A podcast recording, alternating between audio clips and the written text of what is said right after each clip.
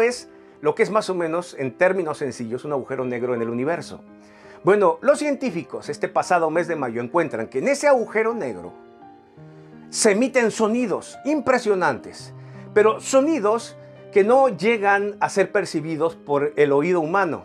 Es decir, esos sonidos que encuentran son 58 octavas más abajo del do menor, es decir, es un sonido muy grave.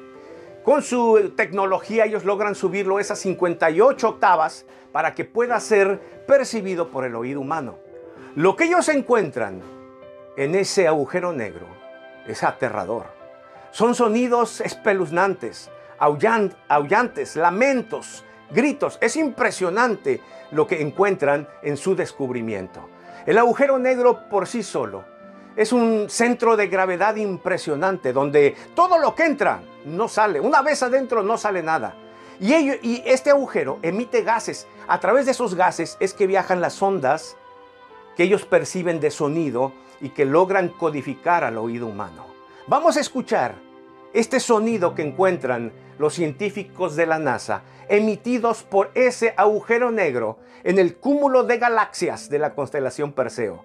Se dice que en todas las galaxias hay agujeros negros, inclusive en la nuestra, en la Vía Láctea. Pero escuchemos los sonidos que ellos encuentran.